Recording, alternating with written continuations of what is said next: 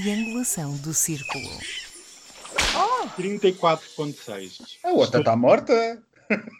Ora então, sejam muito bem-vindos a mais um episódio da, da nossa triangulação do círculo. Hoje comigo a, a fazer de instigador, moderador, provocador, o que queiram chamar. O meu nome é Max Spencer Donner, estou em Faro. Olá a todos, eu sou o Daniel e estou na Costa da Caparica.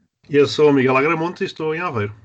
Na Costa da Caparica, é longe disso. É possível ir à praia hoje? Não está aí a polícia toda? Eu fui de caminhoneta, por isso eh, não há problema. Não sejam assim que o decreto presidencial que permitia o 1 de maio, o decreto constitucional que permitia as deslocações para o 1 de maio. Não sejam assim, não sejam mauzinhos. Mas desta semana temos uma efeméride muito importante a observar aqui na triangulação e vocês não querem falar sobre isso.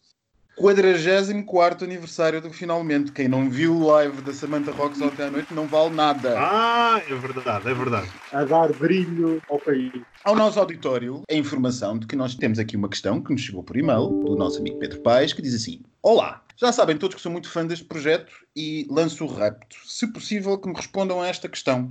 O que acham da estratégia de comunicação do Executivo e também da DGS em relação a toda esta pandemia? Muito obrigado, beijinhos a todos, Pedro Paes. Portanto, meus amigos, hoje temos a obrigação de comentar aquilo que, que o nosso auditório nos faz chegar. Quem é que quer começar?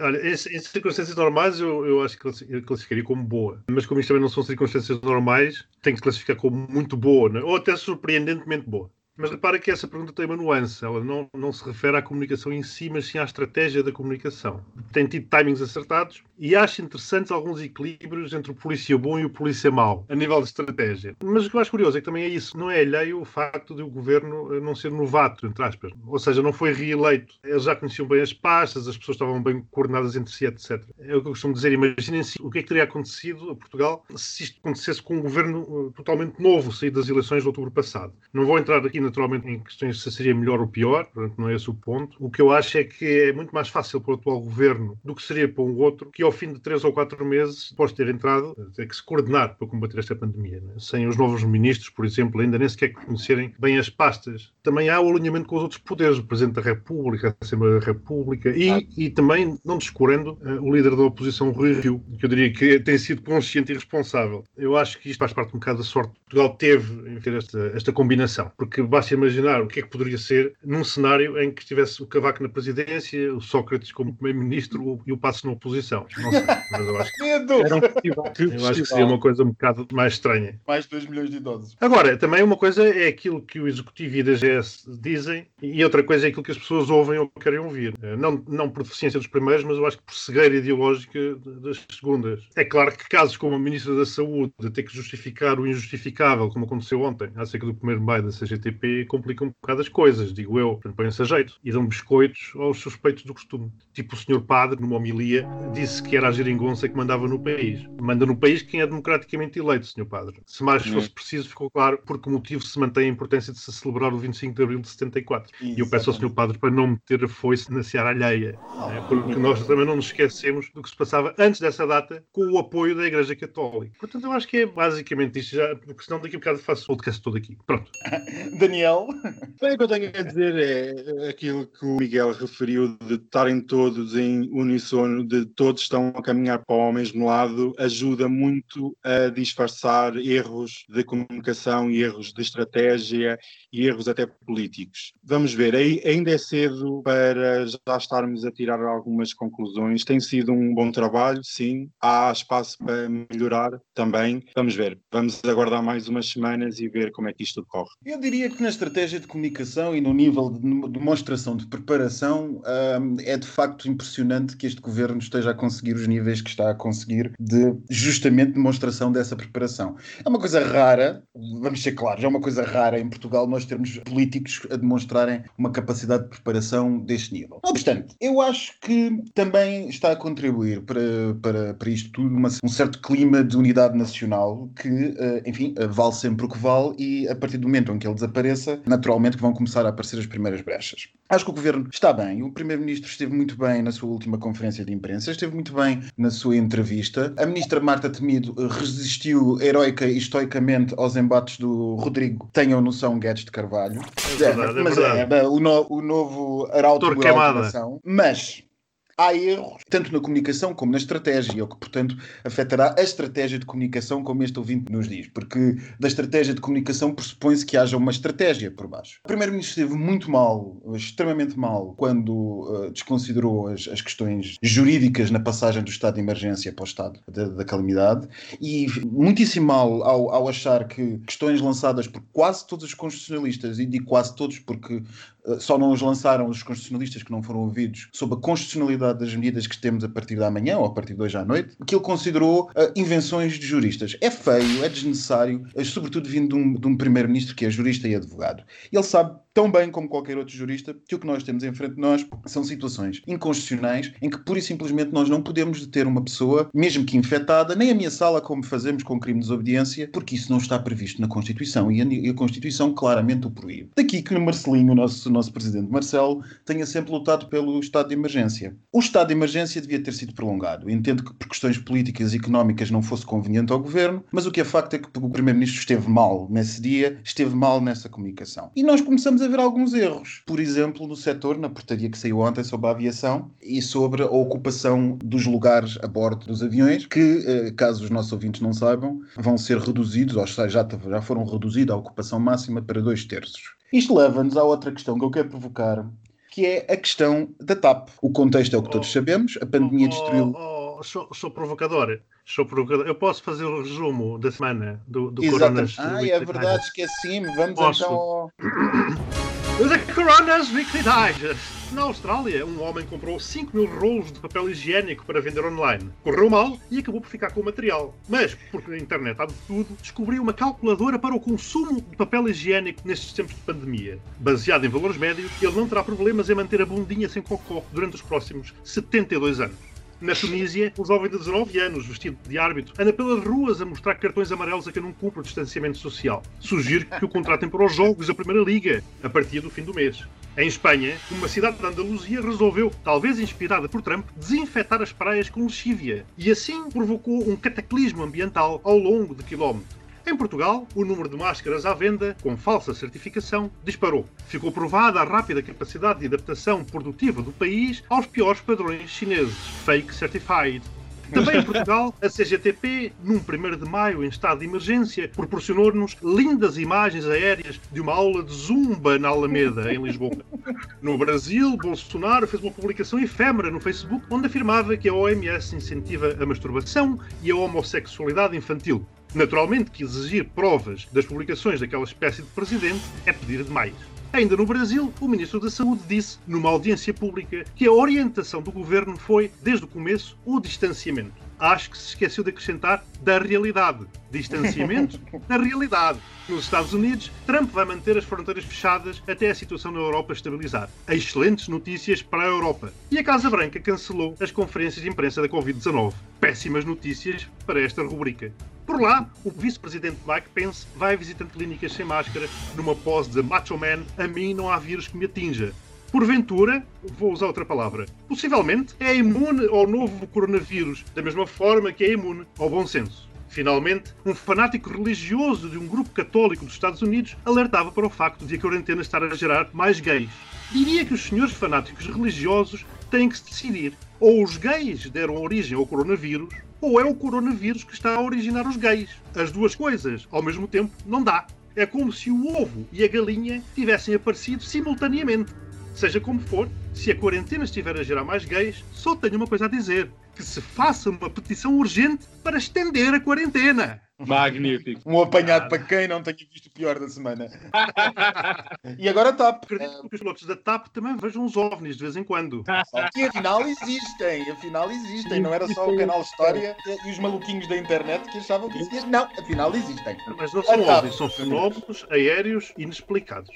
Mas a TAP, meus amigos, esta semana, como eu estava a dizer, o contexto é o que todos sabemos, da pandemia, que basicamente deixou todos os aviões no chão de todas as companhias aéreas, sobretudo aqui na Europa e nos Estados Unidos. A TAP está sem dinheiro, está com um passivo de 800 milhões de euros, mas não é só a TAP desta vez. A Lufthansa está na falência, vai levar uma injeção de 10 mil milhões de euros do Estado alemão e possivelmente uma de 5 mil milhões do Estado suíço e, outra, e outros tantos do austríaco. Air France e a KPLM estão na falência, vão levar apoios dos respectivos Estados franceses francês e holandês, e o contexto é este. E nós temos que fazer, depois do que o Pedro Nunes Santos, o ministro Pedro Nunes Santos comentou aqui há dias no Parlamento, temos que decidir o que fazer com a, a nossa TAP. As vossas opiniões são mais do que bem-vindas. Começando por ti, Miguel. Ai, eu sei que é um... Daniel. Vá lá, começa com o Miguel, começa. Isto é algo que tem uma série de vertentes, uma vez mais. A política, a económica, a estratégica. A minha, enquanto contribuinte, a minha, enquanto utilizador. Portanto, isto dá pano para mangas. Eu não consigo sequer ter uma posição consensual sobre todas elas. Ou seja, a TAP desperta em mim uma espécie de esquizofrenia. Bem, mas olha que eu já estou até a imaginar o comunicado feito pela TAP. Ah, muito boa tarde, senhores passageiros. Ah, daqui fala-vos o vosso comandante André Bernardo Cereja Briosa Carapau Durão. Ah, Cereja Briosa da parte da mãe e Carapau Durão da parte do pai. É tão verdade. Iniciaremos em breve o nosso voo rumo a mais um pedido de dinheiro ao Estado português. O tempo previsto é de mais algumas semanas em terra e a nossa altitude de cruzeiro serão várias centenas de milhões de euros. A meteorologia indica que no destino o vento estará de feição para nós e temporal para vocês. Mas o que é que se faria agora caso a geringonça não tivesse atuado in extremis e anulado aquela privatização à pressa da TAP pela PAF? Agora, assim, já mais a sério, TAP, eu pergunto se é transportadora aérea de Portela. Afinal, nós vamos todos pôr dinheiro numa companhia aérea com a justificação de ser uma empresa estratégica para a coesão nacional, para continuar a servir Lisboa. Portanto, eu tenho que concordar com a indignação do Rui Moreira e perguntar que raio de coesão nacional é esta. O, o Max, há bocado, também falou na, no, no, Santos. Sinceramente, não gostei da figura que, que, ele fez. Foi, para mim, não entender, demasiado populista. Parecia um daqueles fanfarrões, agarrem-se, se não vão a ele. Mas teve uh, razão ou não? Exemplo, por exemplo, a dívida que tu referiste de 800 milhões de euros eh, antes desta crise, repara, a TAP estava a fazer um forte investimento na renovação da frota. E era bem necessária, para dizer a verdade, porque eu já não aguentava aqueles voos São Paulo-Porto, naquelas coisas aqui. Não, Também agora já não vais ter São Paulo. Não, lá está. Também estava a fazer expansão para outras linhas, não é? Para além, claro, uma vez mais, daquilo que tu dizias, de se concentrar o mais possível em Lisboa. Ah, mas pronto, mas isso são contas do outro Rosário, senão nunca mais saímos daqui. E, portanto, usar isso, os 800 milhões, como arma de arremesso, é estar aqui a com bugalhos sinceramente. Foi um ato, claro, de populismo do, do, do ministro. Depois, em que tipo de companhia que o Estado, ou seja, todos nós, está disposto a enterrar dinheiro, tornando-se ou não sócio maioritário? Na semana passada, lá veio ao público um documento mostrando que a TAP está a considerar rever o seu modelo de negócio nos voos de médio curso, passando a vender refeições a bordo e dando comissões aos tripulantes pelas vendas. Por exemplo, estamos a investir em quê? Numa companhia de bandeira com uma low cost. Não tenho nada, absolutamente nada contra os low cost, aliás, também as uso. Mas, no entanto, eu sei que enquanto consumidor eu não vou exigir os mesmos níveis de serviço, porque sei e aceito o preço que paguei pelo bilhete. Portanto, e a sobrevivência delas e a competitividade obtém-se através de uma redução de uma série de custos. Só que eu, como futuro investidor forçado, gostaria de saber, porque passa a ter esse direito, em que é que estamos a investir. Voltamos ao conceito do preço certo na RTP? É isto? e, e, já agora, para terminar, por que razão investir na TAP e não investir em outras companhias aéreas nacionais? Já nem quero trazer à baila as queixas que algumas companhias europeias, ditas de não bandeira, algumas delas maiores do que a TAP, começam a fazer. Não estaremos a privilegiar umas em detrimento de outras, disto sendo assim ainda mais o sacrosanto mercado. O sacrosanto mercado já foi à vida. Os, os, os sacrosantos neoliberais agora são mais keynesianos do que, do que os comunistas. É uma coisa linda de se ver. Portanto, o sacrosanto mercado foi isso. Não, eu gostava de referir uma coisa que é a reversão da privatização feita pela Geringonça foi um bocadinho ridícula por ter 50% e não mandar na TAP, acho que é desfraldar os contribuintes. Mas adiante, são coisas que o Costa delegou no amigo do Lacerda, por isso, olha, tivessem votado. Segunda coisa que é. Então, gostava... E a privatização que estava a ser feita, não era outra vergonha? Já o, ah, já o governo não era governo? Já nem vou falar disso, porque isso dava o outro podcast. Porque eu digo que a privatização da TAP, nos moldes que foi feito pela PAF, é, aquilo cheira quase a fetiche. Ah. Foi crime, foi um crime de lesa pátria, nos termos em que Mas foi feito. A PAF já lá vai atrás, podemos debater isso num novo podcast, porque aquelas medidas todas tomadas durante o governo de Passos Coelhos e do Paulo Portas têm consequências graves ainda hoje. Mas isso são outros 500. Mas ainda em relação à TAP, voltando ao assunto, neste momento de mudança, qual é a economia que nós queremos apostar? Quais são os cavalos de corrida que nós queremos pôr as nossas fichas e que nos vão levar para a meta, que nos vão fazer avançar? E eu, sinceramente, já ouço esta história da TAP há anos décadas, que é sempre, precisa sempre de dinheiro, está falida. E ainda nem vamos falar daquela situação do Brasil com a empresa de manutenção, que foi um buraco sem fundo. Milhões e milhões e milhões e milhões de euros. E eu digo-te uma coisa, hashtag deixa cair e formar uma nova. O governo tem poderes para confiscar os aviões e criar uma nova empresa. Ponto. Aquilo que foi feito, a reversão e com aqueles acionistas, os acionistas que lá estão puramente querem dinheiro. Ponto houve um dos acionistas que já vendeu uma parte do consórcio que detém a TAP a outra empresa. Por isso é assim, eles estão aqui para literalmente ganhar dinheiro. Isto é uma empresa nacional, está cheia de dívidas, fora cria-se uma nova e mantém-se a nossa independência aérea, pelo menos o mínimo possível, e a nossa geoestratégia, que é voar para onde realmente interessa, que é na defesa do interesse nacional. Não me interessa ter uma TAP a voar diariamente para Helsínquia se não há voos, se não há passageiros suficientes. Não, tem que se focar no interesse nacional. Se há dinheiro público, é o interesse nacional que está em primeiro lugar. E eu não quero encher cu a acionistas nenhums. E ainda por cima, estrangeiros nem pensar. Hashtag deixa cair. Esta, esta doeu, esta doeu. Hashtag xenofobia contra os investidores.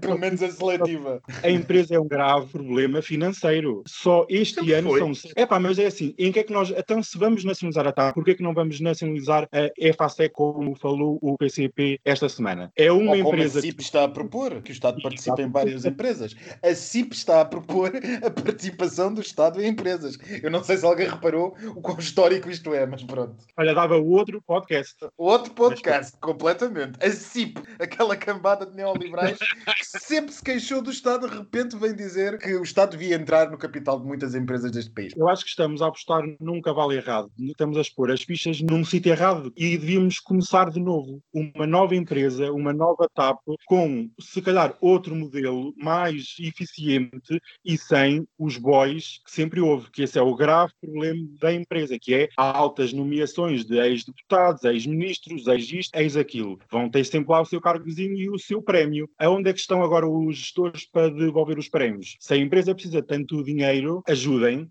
não é o contribuinte que vai só ajudar. Toda a gente tem que contribuir, inclusive os acionistas e os gestores que lá estiveram a fazer esta borrada toda. Então, portanto, seria uma solução tipo o Suicé. Eu não digo que seja nos mesmos moldes, porque também não sei se correu assim tão bem, não é? Olhando agora para trás, eh, penso. Não correu, não correu. Foi absorvida pela Lufthansa.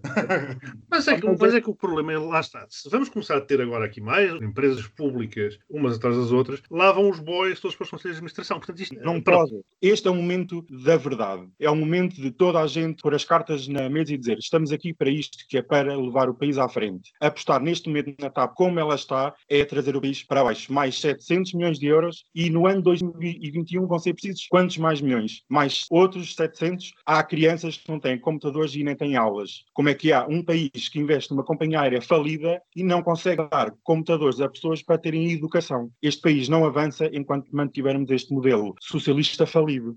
Esse é um bocado o argumento do. Estou chocado. Esse é um bocado o argumento do. Isto é para os da ouvintes que acham, é? isto é para os ouvintes Não, mas- que acham que nós temos exatamente as mesmas opiniões. Mas eu quando disse socialista para lá, falo neste PS, sempre lá andou com bois, sempre. E agora tens lá aquelas pessoas que também foram ex-deputados do PSD que lá andam como gestores da TATAP. Não, mas E sempre foi ex- assim, Daniel. Sempre foi assim, infelizmente. Quando um partido está no governo, o outro tem os, os boys na, na- prateleira. Ou em empresas públicas ou na universidade a dar Ai, aulas. vocês não- Ou nas empresas de consultoria, que também dão bastante jeito. E depois troca, depois vai, vai rodando. E é por estas e por outras que depois começam a aparecer forças novas, entre aspas, de novo só tem, Exato. só tem o nome, de, de ideologia, são bastante antigas, Exato. no Parlamento. E é isto. Portanto, quando se fala em pôr-se a jeito, é isto. Vocês não estavam a falar do Miguel Frasquilho, pois não? Malandros. A minha opinião não é tão. Eu partilho com o Miguel algum descontentamento regionalista, mas a minha opinião não é necessariamente. ah, Coesão nacional. Coesão nacional. nacional. Exatamente. Não é regionalista. Vou distanciar-me bastante do Daniel. Não há uma incompatibilidade entre a estratégia comercial e o interesse nacional. Lembremos que a TAP, até há, um- há umas semanas, era já a maior exportadora portuguesa de serviços. E tinha, de facto, uma estratégia que, em termos de mercado, estava a vingar, que tinha algumas limitações, como, por exemplo, a Portela, mas tinha, de facto, uma estratégia que estava a vingar. E grande parte do passivo da TAP, o passivo da TAP já foi muito maior. O passivo da TAP, neste momento, são 800 milhões de euros, mas também são poucas as companhias que fazem um investimento de 70 aviões velhos para 110 aviões novos. A preços de mercado, isso seria muito mais caro do que os 800 milhões de euros. Portanto, alguma coisa foi alterada e alguma coisa foi bem feita. Agora, o facto da TAP ser pública ou ser parcialmente pública e o facto do negócio encontrado pela geringonça para renacionalizar ou para recontrolar a, empresa não demite o acionista-Estado de garantir que, para além da questão da operação comercial, a empresa tenha que cumprir uma determinada lógica de coesão nacional. É verdadeiramente vergonhoso que nos falem agora de investir na TAP mais 300 milhões de euros, o que eu, como co-titular das cotas desta sociedade, juntamente com todos os portugueses, compreendo que tenha que ser feito, porque é isso que os acionistas fazem numa sociedade. Agora, eu não compreendo que não haja necessariamente consequências disso. Sobretudo quando nós vemos que o plano operacional da TAP para os próximos meses vai ser pura e simplesmente desaparecer do resto do país e fazer 71 ligações a partir, 71 rotas a partir de Lisboa. Isto vai numa altura em que o Estado aprova uma portaria para reduzir a, a- a ocupação das aeronaves das companhias que operam em Portugal e que, portanto, dinamita a eficiência e a viabilidade económica das companhias aéreas a voar para Portugal, que vai contra a orientação da Comissão Europeia, e sabendo nós que grande parte da oferta que concorre com a TAP para os passageiros finais em Portugal, sejam os portugueses, sejam os nossos turistas, são justamente low costs ou companhias que atuam como low costs, isto quer dizer que aeroportos como o Porto ou como Faro ficarão absolutamente desertos. E no momento em que nós investimos numa companhia aérea e que aeroportos, como por exemplo Faro, precisariam de mais ligações, uma vez que por causa da lei portuguesa não será viável economicamente às outras companhias aéreas voarem, neste momento em que nós precisamos de uma companhia aérea portuguesa, nós investimos para manter a TAP a voar entre Toronto, a fazer ligações de passageiros entre Toronto ou Montreal e a cidade do Cabo, uma nova rota que vai ser lançada este verão. Os restantes pontos do país ficam isolados e sem ligações básicas. O turismo algarvio sofre uma hecatombe gigantesca, porque sem ligações aéreas ele pura e simplesmente desaparece. E ele é responsável por 50% do turismo nacional. Ao passo que a TAP continua o seu modelo de negócio apostando em tornar Lisboa num hub de tráfego que ainda por cima, segundo as maiores companhias aéreas, não vai existir durante os próximos dois anos. Eu acho que podia ser conjugada a TAP apostada numa lógica comercial, sim a voar para Helsinki, porque em Portugal não há passageiros para Helsinki, mas se calhar em Brasília ou em Nova York, para onde voa, a- a- arranjará passageiros para levar para Helsinki. Agora, isto não demite a TAP e não demite a nós, como donos da TAP, de termos que ter algum proveito com isto. E que não temos. Naturalmente. Não temos. Nada. E esta é essencialmente a minha perspectiva neste momento. Neste momento em que tanto falta ao país e que tanto vai faltar em termos de ligações, justamente por este mal, esta má decisão do Estado em, em emitir a tal portaria que emitiu ontem à tarde, acerca dos dois terços da ocupação, que ainda por cima isenta voos executivos desse- desses dois terços, o que é sempre interessante, nós vamos ter sérios problemas de conectividade aérea no país e não vamos ter aquilo que é nosso, aquilo que é, da, que é a TAP, a ajudar-nos. Portanto, não sei se valerá a pena ou não. Criar uma companhia aérea nova, Daniel, ah, pois ah, criamos uma companhia aérea nova, além de termos um problema no dia seguinte porque não pagámos a Airbus os aviões novos e, portanto, estávamos manchados.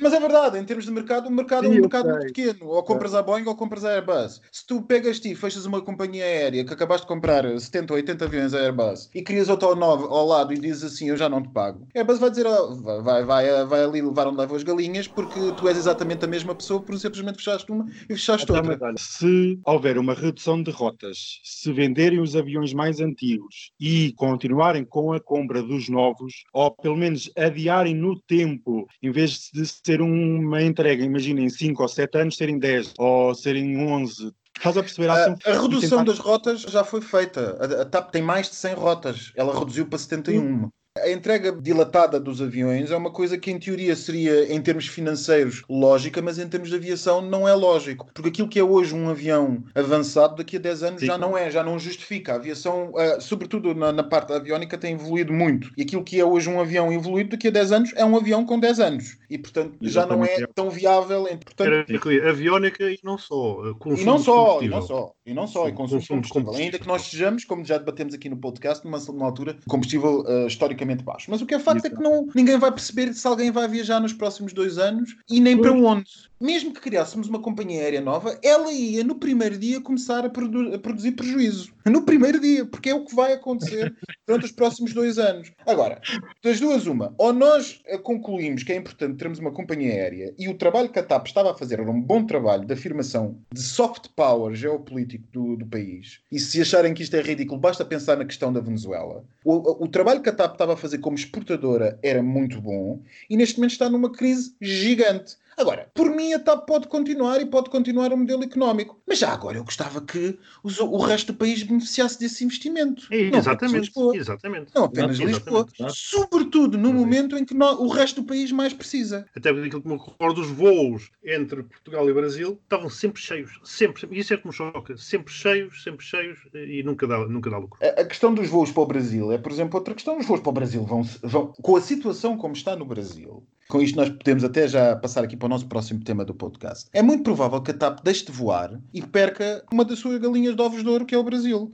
Tanto claro. o Brasil como os Estados Unidos. Os Estados Unidos eram a nova aposta da TAP. Fartou-se de abrir rotas para variedíssimas cidades, justamente para compensar a descida do real e a perda do, do, poder de compra brasileiro. E neste momento a TAP está perante, como todos nós, perante a situação de descalabro em que aqueles dois países estão. O que nos pode levar justamente à nossa próxima provocação que eu tenho para os meus ilustres confrades, que é aquilo que nós temos visto nos Estados Unidos e no Brasil. Nos Estados Unidos, esta semana, nós vimos entrar basicamente uma nova lógica de combate à, à pandemia, que é, não é propriamente uma nova lógica, mas é o esconder de factos pela administração e uh, o tentar combater o assunto com uma volta, uh, com uma volta em força ao mercado de trabalho, porque alguém está com muito medo de perder as eleições. É a China, é a China. No Brasil é o que é, o senhor Bolsonaro não é coveiro, não obstante as diferenças, há algumas duas semelhanças entre estes dois países. Que me dizem? Eu faria uma declaração e, e esse seria o meu comentário em relação que eu estou demasiado revoltado com esta situação. Tem sido uma constante falarmos aqui do triste eixo Estados Unidos-Brasil. E insisto que em ambos os casos, tanto Trump como Bolsonaro nunca esconderam o que eram, o que pensavam, nem sequer ao que iam. E, e como foi largamente noticiado na semana passada, na terça-feira, Bolsonaro concluiu uma resposta a uma repórter que o confrontava com o número de mortos no Brasil com um sou Messias, mas não faço milagres. Rematando, mas é a vida, amanhã vou eu. Logicamente a gente quer ter uma morte digna e deixar uma boa história para trás. Estava a citar o senhor. Esta, claro que não foi uma notícia para o Coronas eh, Weekly Digest, porque ultrapassou o ridículo para passar a ser revoltante. Porque lamento os amigos próximos internados e amigos de amigos que já faleceram, brasileiros, a esmagadora maioria deles com idades abaixo dos 30 anos.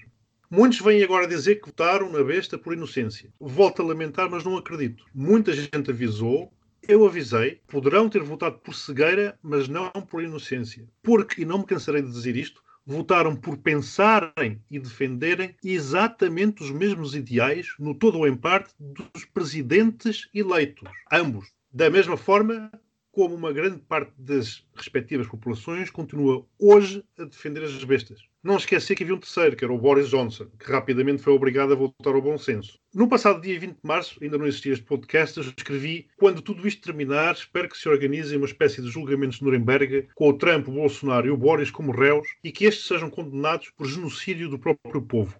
Hoje, um mês e meio depois, mais ou menos, mas que o isolamento social faz parecer muito mais, escreveria o mesmo porque me imagino na pele de todos aqueles que em cada um daqueles dois países não votaram nessas personagens. No Brasil, lamento pelos brasileiros. Já no que diz respeito aos Estados Unidos, lamento pelos norte-americanos, mas também receio por todos nós, porque é nas mãos daquele alienado que está o equilíbrio de todo o planeta, juntamente com os códigos de lançamento dos mísseis nucleares. E com Exatamente. isto termino. Sem nada a dizer, sem nada a dizer.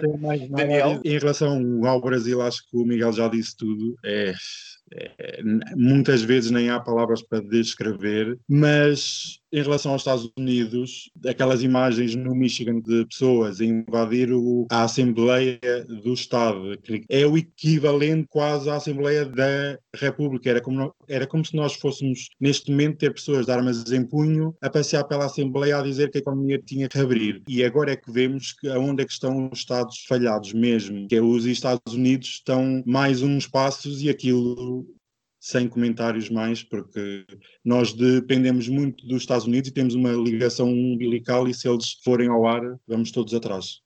Tempo para passar para a nossa rubrica do final, não? Eu acho que é a parte que os nossos ouvintes mais esperam. e eu também, a semana toda. Cada vez recebo mais imagens vindas de todo o lado e mais algum. E eu tenho uma muito boa. Um senhor aqui nos Estados Unidos, na CNN, se não estou em erro, que apareceu na televisão, tinha uma estante muito bonita e depois apareceu sem calças. Ah, eu vi, eu vi, foi, foi ótimo. Claramente a estante da semana. É, foi, eu, eu vi mais de uma vez o vídeo e achei e magnífico. Era a, estante? a estante era grande. Ah, era uma estante dotada. Era dotada, era E eu achei que era uma lufada de ar fresco nesta pandemia e nas instâncias de pó e teias de aranha. Essa é a melhor estante, amigas. Eu gostei da estante do Daniel Oliveira. Mais o gatinho. Eu gostei do conjunto.